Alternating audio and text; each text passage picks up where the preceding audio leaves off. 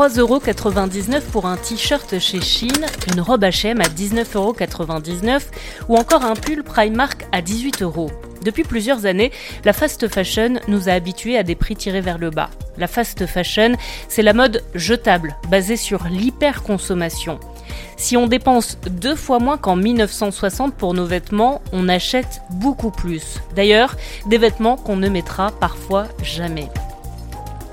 Le 24 avril 2013, dans la banlieue de Dhaka au Bangladesh, le Rana Plaza s'effondre. Cette usine de 8 étages abritait plusieurs ateliers de confection pour de grandes marques occidentales.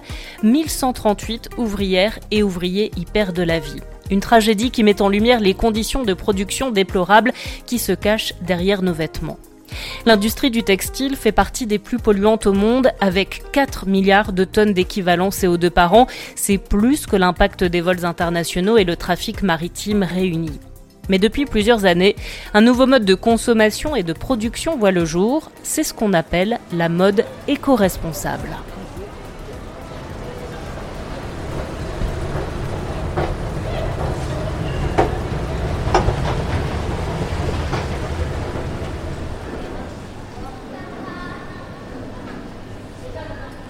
Bonjour, bienvenue dans le Pop-Up Store euh, sans façon, euh, donc notre magasin éphémère situé dans le centre commercial Westfield La Pardieu qui vous propose euh, de vivre la mode autrement avec des solutions éco-responsables.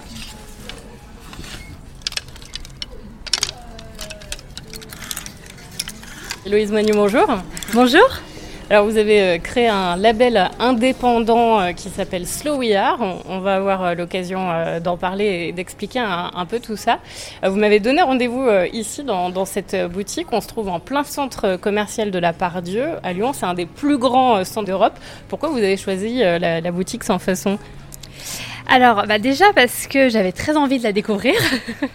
je pense que ça, déjà, c'est un motif euh, suffisant. Je profite en fait d'un passage à Lyon pour les Fashion euh, Tech Days pour découvrir ces initiatives locales. Et euh, je trouve que l'initiative de créer donc vraiment ce pop-up avec des marques engagées dans un centre commercial, donc le temple de la surconsommation et comme tu l'as dit très justement, un des plus grands d'Europe, bah, c'est hyper intéressant de pouvoir se poser aux endroits où finalement viennent les consommateurs qui achètent bah, de manière euh, complètement conventionnelle et qui sont parfois tentés par euh, l'approche marketing des marques euh, et tout simplement avoir toujours de la nouveauté et montrer voilà qu'une autre mode une autre façon de faire est possible avec des engagements et des valeurs très fortes. Gaston Dufay, vous avez créé les Petits Solides, une marque de cosmétiques solides et responsables.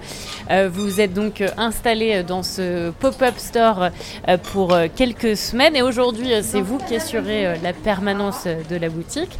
Peut-être que vous pouvez nous faire un peu visiter les lieux oui, je vous en prie. Donc, dans ce magasin, vous trouverez différentes marques, créateurs, euh, dans différents secteurs d'activité, principalement évidemment tout, tout ce qui est secteur lié au textile, avec euh, en priorité bah, une proposition par le collectif Sans Façon, à l'origine porteur de ce projet, qui vous propose une sélection de pièces en seconde main pour leur, pour leur permettre une seconde vie et faire découvrir effectivement à des, consommateurs qui ont l'habitude d'acheter du neuf qu'on peut aussi acheter des très jolis vêtements d'occasion. Vous avez une jeune marque euh, lyonnaise qui vient d'émerger il y a une, bonne année maintenant, il me semble, euh, qui s'appelle World of Pop, qui a une vraie démarche éco-responsable et dans ses matières et dans son sourcing. on peut peut-être aller, euh, parce que donc vous assurez euh, des permanences à, tour de rôle? Effectivement, chaque acteur, chaque bah, fondateur, responsable de marque, créatrice, créateur se relaie au sein de ce magasin éphémère bah, pour présenter la boutique, le magasin et les différentes initiatives de chacun. Alors bah, bonjour. Bonjour. Alors je m'appelle Jade, du coup je travaille chez World of Pop, donc euh, on a, comme on l'a expliqué précédemment, on a, on est une marque euh, lyonnaise, euh, très jeune, et on est du coup une marque éco-responsable de mode. On est très engagé sur des matières propres. On est également une marque unisexe, et on souhaite mettre en avant l'éco-responsabilité et la préservation de notre planète. Et alors pourquoi avoir choisi euh, de, s'installer dans justement euh, ce grand temple de la consommation euh, C'est peut-être aussi une manière d'aller sensibiliser des gens qui n'auraient jamais osé franchir la porte? Bien sûr, exactement, c'est ça. C'est pour aussi montrer que acheter des, matières propres, c'est pas toujours quelque chose d'impossible. On peut même avoir accès dans de grands centres commerciaux. Et voilà, c'est pour vraiment donner de la visibilité et rendre accessible la mode fun et engagée. Et Louise, quand vous entendez bah, le témoignage comme ça de, de, de créateurs. Qu'est-ce que ça vous inspire? Bah, Ça fait déjà plaisir d'avoir des retours euh, aussi euh, positifs, optimistes aussi. Euh, et effectivement, je, pense que si on veut faire changer la mentalité des consommateurs, c'est montrer que finalement, produire autrement, c'est beau, c'est autant se faire plaisir, limite plus, puisque finalement, ce sont des, des, produits qui sont bien faits, on sait que ça a du sens sur l'ensemble de la chaîne de valeur, et qu'en plus, voilà, on met du cœur dans ce qu'on en achète et on a envie de le faire aussi durer.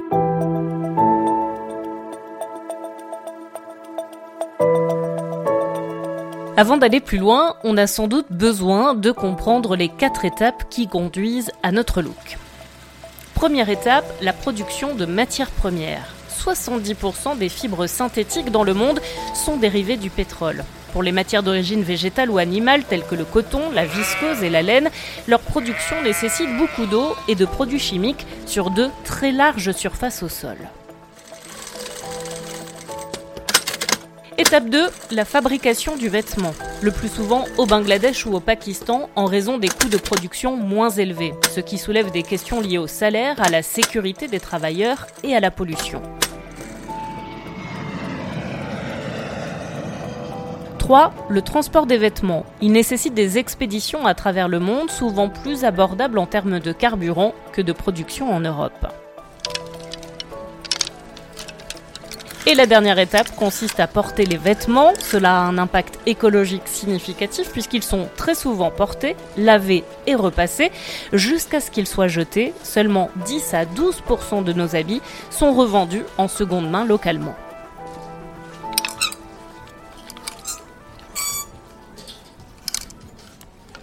Depuis l'effondrement du Rana Plaza, des progrès ont eu lieu. En France, une loi sur le devoir de vigilance a été adoptée en 2017.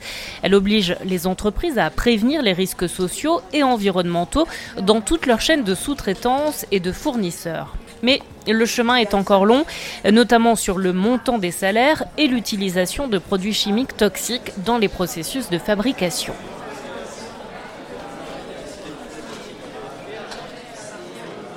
Lyon accueille en ce mois de septembre les Fashion Tech Days, un rendez-vous qui propose aux professionnels de se retrouver pour euh, décrypter les solutions et partager les bonnes pratiques.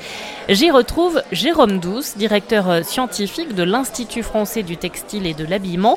Euh, ce centre technique industriel est créé en 2000 par une loi lui donnant une mission d'intérêt public d'aide et de soutien à la filière textile. Bonjour Jérôme Douce. Bonjour. Alors aujourd'hui, il y a de, plus en plus d'études qui montrent que les Français euh, sont notamment prêts à, consommer euh, moins mais mieux, notamment en, matière euh, d'habillement. Est-ce que la filière textile, elle, est prête à s'adapter à, ce changement justement? Elle a une vraie volonté d'adaptation. Je viens d'autres filières, puisque je, je, ne suis pas textilien initialement, et je trouve qu'il y a dans la filière textile mode une vraie volonté, un vrai état d'esprit, une vraie prise de conscience d'aller dans ce sens-là. Et ce qui va bien, c'est que pour une fois, c'est pareil dans toutes les industries, mais l'environnement, le Made in France et le changement de consommation vont tous dans le même sens. Par exemple, aujourd'hui, on a entre 8 et 9 vêtements sur 10 qui sont importés. On achète de façon générale trop de vêtements. Si on divise par deux notre consommation de vêtements, mais qu'au lieu d'en acheter 8 sur 10 en Chine, on n'achète que 5, dont 3 ou 4 frais en France, tout le monde est gagnant. L'environnement, la qualité, les gens. Donc voilà, il faut vraiment que les gens qui peuvent, tout le monde ne le peut pas aujourd'hui, mais les gens qui peuvent aillent dans ce sens-là et les entreprises du, milieu textile l'ont bien compris. On a l'impression quand même qu'il faut les bousculer un peu euh, pour... Euh, alors non, on commence à parler de mass fashion.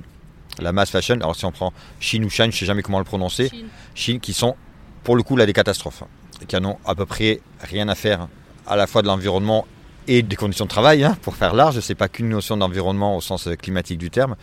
Les autres, les enseignes, essayent. Je ne dis pas que tout le monde est vertueux, il y a encore du greenwashing, mais il y a quand même une volonté, notamment dans les grandes enseignes françaises, les grandes enseignes de distribution, les enseignes, les marques essayent. Quels sont aujourd'hui euh, les enjeux de l'industrie textile? Ils sont nombreux ah, Ils sont très nombreux. euh, il se situe à plusieurs domaines. Le premier déjà c'est pour tout ce qui est fabrication, ça va être les problématiques d'eau et d'énergie. Euh, Aujourd'hui euh, tout le monde est au courant des problématiques autour de l'énergie. L'eau ça apparaît chaque été mais si ça continue ce ne sera pas que les étés qu'on aura ces problématiques d'eau. Et l'IFTH porte notamment avec l'Union des industries textiles et des pôles de compétitivité des vrais programmes pour essayer de trouver des solutions technologiques au défi de la consommation d'eau et d'énergie. Il y a le challenge, je vous l'avez dit, des matières premières. Toutes les matières premières ne sont pas vertueuses. Donc aujourd'hui, la majorité des matières premières sont des matières d'origine pétro-sourcée. Il y a un vrai enjeu autour du choix des matières. On voit beaucoup de matières nouvelles qui se développent. Euh, alors je disais en rigolant, les fruits, les fruits et légumes, ils passent à peu près tous en termes de nouvelles matières. Il y a le coton qui essaie d'être plus vertueux aussi, parce qu'il ne faut pas l'oublier, mais le coton non bio euh, fabriqué dans certains endroits n'est pas très vertueux. C'est pas parce que c'est naturel que c'est vertueux en termes environnementaux. Donc ces matières-là essaient de se développer. Il y a toutes les nouvelles matières, bah, le lin, le chanvre, la laine, euh, qui sont des matières en plus qu'on peut facilement avoir en France, qui sont des matières qui sont très propres. D'autres matières oubliées, les orties par exemple, qui sont des matières oubliées. On voit à peu près tout. Je vais pas vous faire la liste de tous les fruits et légumes comme je l'ai dit tout à l'heure. Mais voilà, il y, a, un vrai enjeu matière. Tout ce qui va tourner autour de la traçabilité de ces matières. Donc voilà, c'est vraiment tous ces enjeux autour euh, de, des ressources les matières, les énergies, au niveau des digitalisations et des conceptions de collection. Et le dernier enjeu qui est la recyclabilité et l'éco-conception au sens large. C'est qu'aujourd'hui, c'est bien euh, de dire euh, j'utilise des matières recyclées. C'est bien aussi de dire qu'on sera recyclable. Donc il y a tous ces enjeux, c'est pas simple. Vous évoquiez euh, justement la question des matières premières. Pour remplacer le coton, vous l'évoquiez, on pourrait utiliser le lin, dont la culture est moins gourmande en eau et en engrais. D'ailleurs, la France est le, le premier producteur mondial de, de lin. exact. exact. Et puis, il y a une autre filière qui se met actuellement en place pour faire pousser du chanvre. C'est d'ailleurs l'initiative que porte Aura Chanvre, une association qui a pour but de promouvoir le chanvre textile et de développer un réseau d'agriculteurs et d'acteurs du textile en région Auvergne-Rhône-Alpes. Vous connaissez? Oui, on a eu des, échanges réguliers avec eux. Ils ont des, échanges avec des agriculteurs, avec les unions des industries textiles. Il y a un vrai, vrai enjeu là-dessus. Et c'est un enjeu souvent de mutualisation. Pendant la grande crise de la délocalisation du textile, euh, alors le textile est parti, mais les machines aussi sont parties et une partie des savoir-faire sont partis.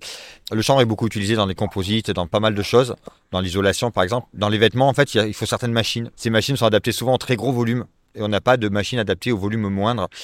Et chaque acteur, il va de son côté, mais à un moment donné, il va falloir mutualiser si on veut avancer sur ces sujets-là. Donc Aura Chambre, c'est Aura comme Auvergne-Rhône-Alpes. Il y a d'autres initiatives un peu en France et l'idée, c'est vraiment, je pense, euh, ils travaillent sur cette mise en réseau, mise en commun d'outils et de compétences et pour moi, c'est, il n'y aura pas une solution, il y aura une multitude de, de solutions. Et la filière textile l'a compris, il y a beaucoup de, de, fédérations qui œuvrent dans ce sens, mutualiser, travailler ensemble. Et ben, je vous emmène chez euh, Stéphane G, euh, justement, qui s'est mis euh, à faire du chanvre.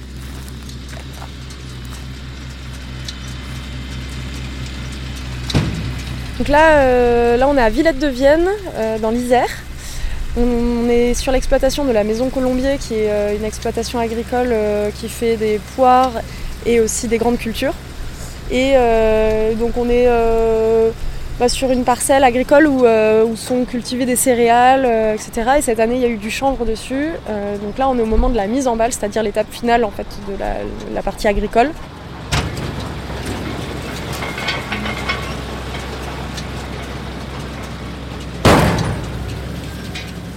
Margot Lamourelle est la cofondatrice d'Aura Chanvre, une jeune association qui a pour objectif de créer une filière chanvre en Auvergne-Rhône-Alpes.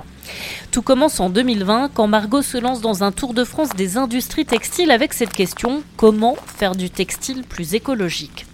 Elle se rend rapidement compte qu'il n'y a pas de matière première végétale locale disponible, à part le lin cantonné dans le nord de la France. Elle rencontre alors Charlotte Nellis et toutes deux décident d'exploiter le chanvre, un allié de choix pour l'agriculture biologique qui permet la préservation des ressources en eau. Et le but, c'est vraiment de l'association de faire advenir une filière de chanvre textile en Auvergne-Rhône-Alpes. Et donc pour ça, il faut mettre en place toutes les briques de la filière. Donc là, on parle de, beaucoup de la partie agricole parce que c'est vraiment la base de tout. Mais après, on travaille aussi sur la partie euh, prototypage, euh, voir comment on peut transformer cette fibre pour que ça devienne une matière textile. Et donc on travaille voilà, sur tous les aspects, euh, tout le réseau textile aussi, le réseau avec euh, les collectivités locales. voilà. On travaille vraiment sur tout, toute la filière quoi, pour pouvoir implanter une unité de transformation qui permette de rendre disponible la fibre, la fibre sur le territoire. Le chanvre, c'est un peu l'avenir du coton. Oui, alors euh, aujourd'hui, euh, le coton, ça représente 25% euh, de la production textile mondiale. Euh, le lin, euh, c'est moins de 0,5%. Donc le chanvre, c'est c'est pas visible de, de- de là où on est. Mais oui, euh, euh, le but, c'est en tout cas, c'est de faire grossir cette. euh, on va prendre la poussière. c'est de faire grossir en tout cas la, la part des fibres naturelles et végétales et que ça puisse venir soutenir en fait le lin et augmenter les surfaces. En fait, le chanvre, il a quand même beaucoup d'avantages aussi euh, au niveau de la terre. Il, permet- il permet de préparer les sols, il permet de ne pas avoir de pesticides, pas d'herbicides. Donc nous, on a envie de voir fleurir le chanvre partout, partout en France, partout en Europe. Et après, euh, d'ici à ce qu'on remplace le coton, euh, bon, on a, On a le temps de on voir. a le mais temps de venir voir. On va rejoindre Stéphane G sur euh, son. à la ferme directement. ouais, ouais, ouais. Allez.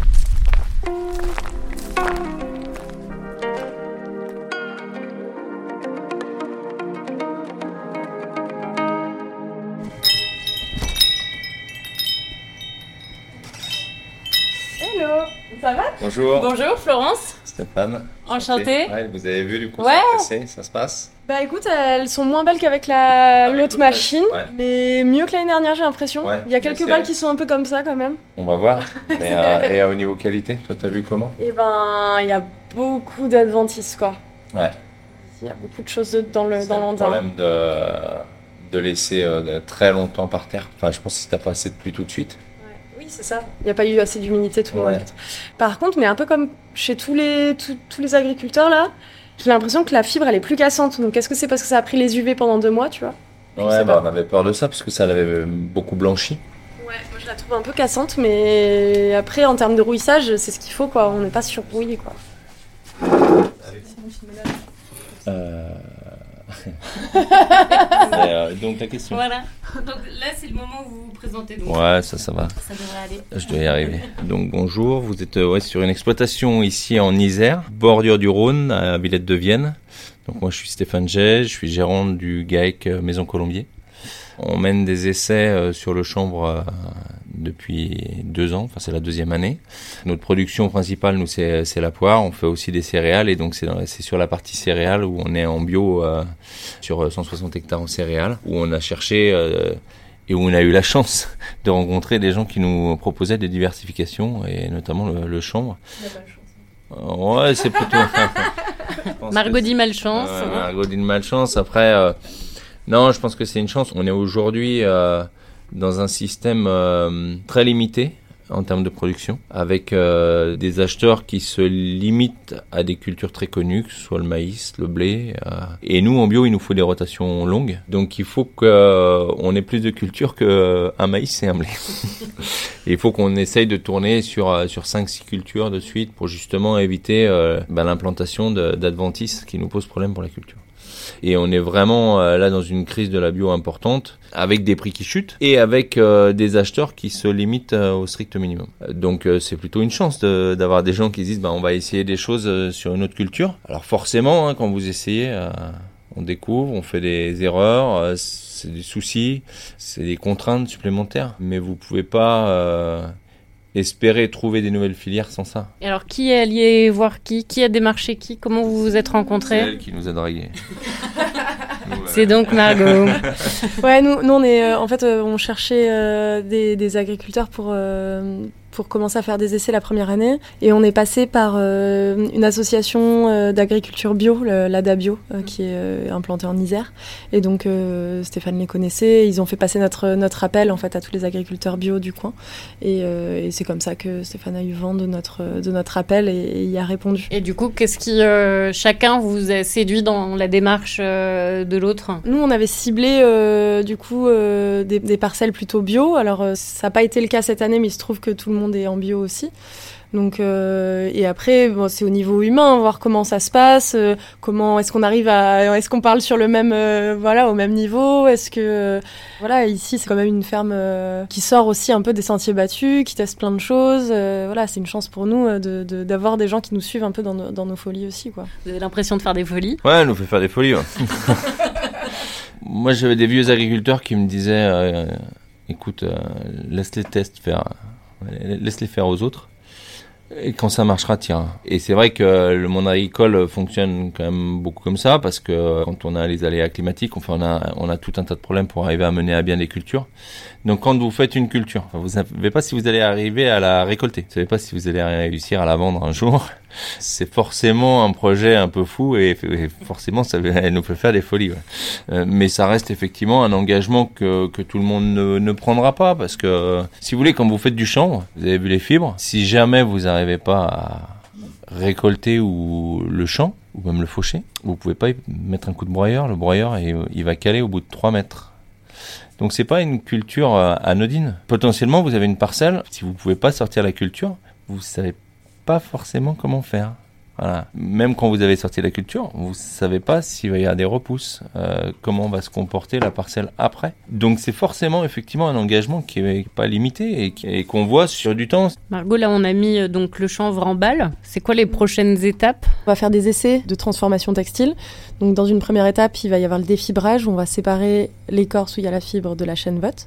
Et ensuite avec cette, euh, cette fibre, on va faire différentes opérations pour pouvoir la filer euh, donc créer du fil. Puis il y a des opérations qui permettent d'avoir une étoffe, donc euh, soit un tissu, soit de la maille, du tricot. Donc on va le, tisser ou le tricoter. Et après, euh, et après on fera un t-shirt. Voilà.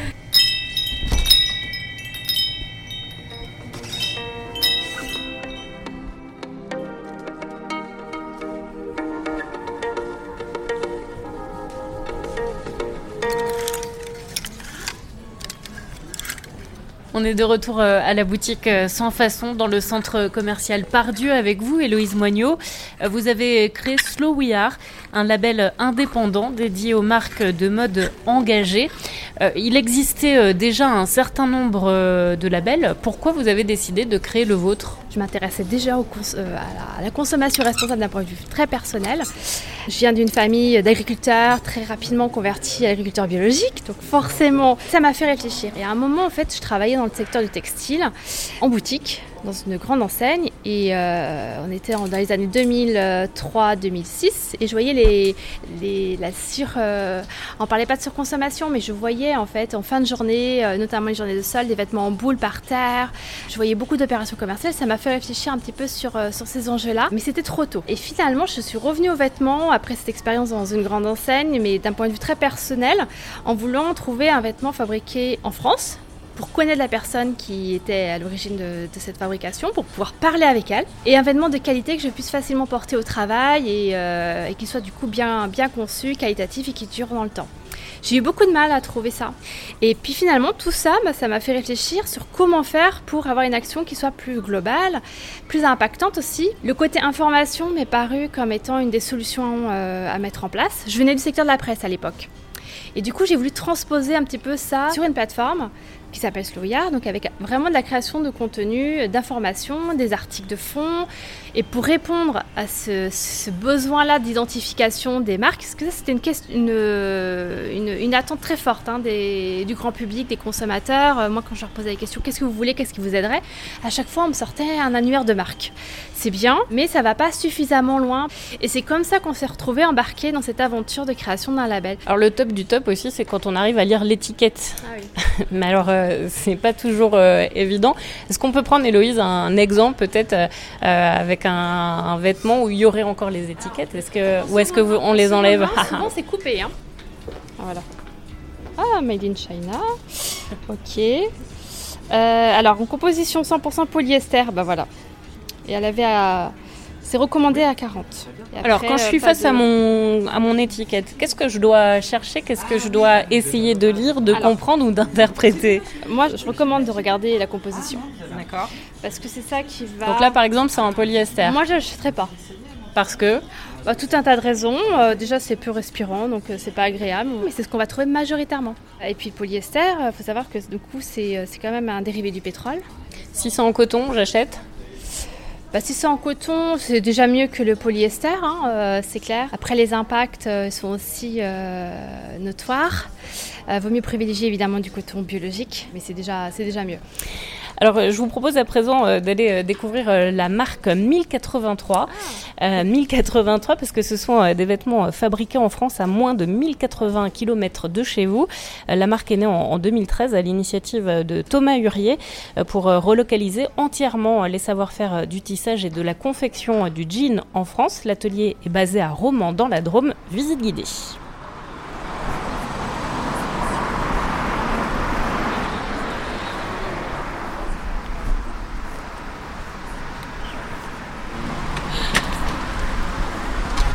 Salut, salut. Bonjour. Eh bien, bienvenue. Euh, on est ici chez 1083 à Romans. 1083, c'est une marque de jeans et de baskets que j'ai lancée avec mon petit frère il y a 10 ans en financement participatif. Donc, on propose des jeans qui sont fabriqués à moins de 1083 km de chez vous, puisque 1083, c'est la distance qui sépare les deux villes les plus éloignées de l'Hexagone, de Menton au sud-est à Port-Spoders et vers Brest. Et donc, euh, voilà, notre démarche, c'est depuis 10 ans de relocaliser à moins de 1083 km de chez vous, donc en France, euh, la fabrication et toutes les étapes de fabrication des jeans et des chaussures. Donc euh, on a commencé par ces deux produits parce qu'ils touchent tout le monde. En fait, dans l'éthique, historiquement, c'est beaucoup des vêtements très engagés, un peu baba cool. Et c'est chouette dans le fond et dans la forme, je porte aucun jugement, chacun son style. Mais on croise plus de jeans dans la rue que de bonnets péruviens. Et donc euh, mon ah idée, bon ben oui, en tout cas à Roman.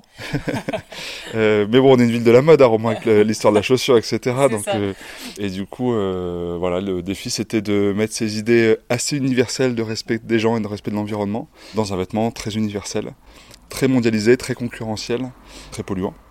Donc en fait, le défi de le faire proprement et localement, c'était quelque chose qui me stimulait il y a 10 ans et qui continue de me stimuler. en 2013, euh, la question justement de la relocalisation du Made in France, on commence à l'aborder, beaucoup moins qu'aujourd'hui euh, évidemment. Qu'est-ce qui a été euh, le déclic pour vous de, de, vous dire, bah, en fait, il faut qu'on fasse quelque, quelque chose? Alors en 2013, c'était vraiment très marginal, voire anachronique, puisque du coup, peu de gens pensaient que le, le Made in France, c'était cool. Et c'était même euh, nécessaire. Il y avait tellement de délocalisation, de fermeture d'usines. Les marques qui portaient ça étaient un peu gênées parce que c'était même associé au Front National. Aujourd'hui, c'est quelque chose qui a complètement changé. Puis le, la, la période Covid, puis la guerre en Ukraine ont vraiment universalisé l'idée que subvenir à ses propres besoins, c'était juste euh, une question de liberté et c'était pas contre les autres quoi. Euh... Puis 2013 en plus c'est une année euh, particulière dans la filière textile, il y a l'effondrement du, du, Rana Plaza. Est-ce qu'il y a une sorte d'avant et après Rana Plaza? Ben, Quelque part oui et ce qui est très symbolique, fort pour nous, c'est qu'en fait notre campagne de financement participatif a démarré le 25 mars 2013, elle s'est terminée le 28 mai 2013 et la Rana Plaza c'était en avril 2013, pile au milieu de la campagne. Donc ça nous avait évidemment tous choqués. Euh, effectivement, ça a eu une, un, vrai impact sur euh, les pratiques, sur euh, euh, la perception des consommateurs de ces marques-là, sur la prise de conscience de ces marques qui, pour certaines, se sont retrouvées à découvrir que leurs vêtements étaient fabriqués dans cette usine. À force de sous-traitance en cascade, ben, les marques ne maîtrisent pas en réalité où et comment c'est fabriqué. Donc tout le monde, ça a un peu choqué tout le monde, mais quand même, c'est loin de nous. Et donc, euh, oui, ça nous a choqué, oui, ça a fait changer des choses, mais il suffisait de zapper pour passer une autre émotion et du coup oublier les traces euh, terribles que ça a laissé localement. Alors on peut peut-être justement découvrir euh, cet atelier, vous nous faites visiter Oui, alors on est, alors on est dans un ancien supermarché en centre-ville de Romans. Donc en fait, c'est pas des locaux qui sont euh, nativement faits pour produire. Donc en fait, il n'y a qu'une seule entrée qui donne sur l'avenue Grand Bêta. cette entrée, c'est le, le, contact avec l'extérieur. Donc c'est là où on reçoit la marchandise, c'est là où on l'expédie aussi. À savoir qu'on expédie nos jeans et nos vêtements qu'en France et dans les pays limitrophes. C'est-à-dire qu'on trouve un peu couillon d'acheter en France des jeans chinois, faire l'inverse n'a pas plus de sens. Et alors, aujourd'hui, vous êtes à combien, par exemple, de jeans? Vous étiez parti pour 100 euh, jeans initialement. Aujourd'hui, on est à combien? Alors, 10 ans plus tard, on fait 500 fois plus de jeans, ce qui est assez énorme quand on a une filière à reconstruire, puisque c'est non seulement les capacités de distribution, mais aussi de tissage, de coupe, de confection qu'il a fallu reconstruire. Donc ça paraît énorme, c'est 50 000 jeans. Sauf qu'en réalité, le marché français, nous tous et toutes, ensemble, on consomme chaque année 67 millions de jeans, un par an et par personne. Et donc 50 000 sur 67 millions, ça fait 0,07% du marché français. C'est dire si on pèse rien pour l'instant, mais ça ne tient qu'à nous. euh, sachant qu'on on vend des jeans au prix des grandes marques euh, américaines, euh, autour de 100 euros.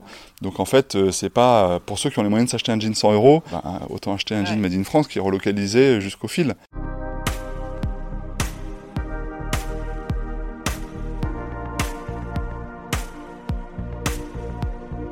Puis alors là, euh, petit panneau avec les différentes euh, étapes. Donc euh, on démarre par une, une culture du coton bio 100% équitable. Sur le panneau, on voit en 1 la culture du coton, en 2 la filature, en 3 la teinture, en 4 le tissage, en 5 l'ennoblissement, c'est le traitement du tissu. Donc là, on reçoit du tissu traité. Et on passe ensuite à l'étape 6, qui est la coupe. Et la coupe, c'est la machine qu'on a devant nous.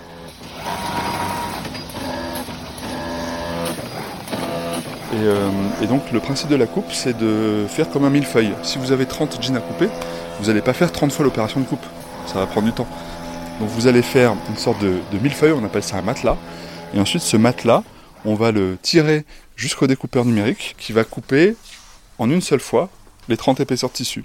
Ces jeans découpés arrivent ensuite sur le tapis roulant qui sont pris par nos équipes pour alimenter l'atelier de confection juste derrière.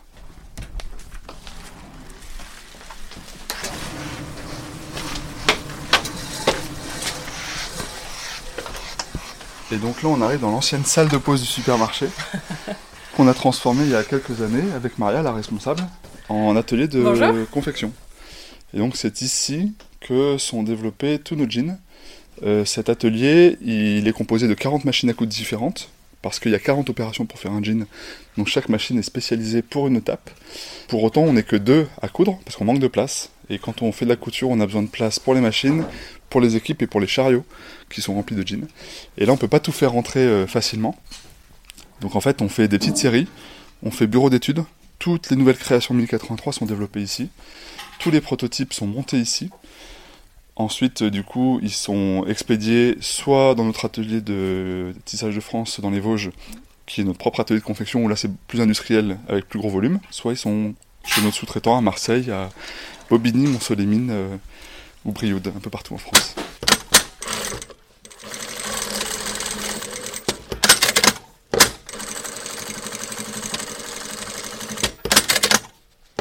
Pour finir, euh, peut-être que là, les auditeurs, en, en écoutant euh, ce podcast, vont se dire, euh, ok, comment ça me soulève plein de questions et plein d'interrogations sur ce que je fais avec mes vêtements. Quels conseils vous pourriez leur donner? Bah, c'est sûr que la transition c'est vertigineux parce qu'en fait euh, c'est tout notre modèle de société et notre quotidien qui est heurté par euh, tout ce qu'il faut changer. Pour autant en fait euh, il suffit de euh, se poser la question au prochain choix. Je dois m'acheter un t-shirt, je dois changer quelque chose. La prochaine fois que vous posez la question, vous dites bah, comment je peux faire? Donc je bazarde pas toute ma garde-robe en Non. rentrant à la maison. Bah non, parce qu'en fait, tous les vêtements qui sont déjà produits, sont, c'est les plus écolos. Enfin, le vêtement que vous avez déjà, il est plus écologique que le meilleur jean 1083. Vous l'avez déjà, il est déjà produit, il existe déjà. Donc en fait, il ne s'agit pas de tout mettre à la poubelle. Il s'agit de se dire, à chaque choix, se dire, bah, qu'est-ce que je peux faire de mieux la prochaine fois? Mais c'est pas, je jette tout et je me remplis d'autres choses. C'est juste, tiens, je me pose la question à chaque fois. Et dans le temps, bah, ça va produire plein de belles choses euh, en soi. Merci beaucoup Thomas. Avec plaisir, merci à toi. Alors retour à Lyon euh, avec vous, euh, Héloïse Moignot. Euh, une centaine d'euros pour le jean euh, 1083. Si on compare avec une célèbre marque de jean, c'est pas si cher. Si on compare avec effectivement un jean qu'on peut trouver dans un vêtement plus classique, là ça crée une différence. C'est quoi le, juste prix en fait d'un vêtement?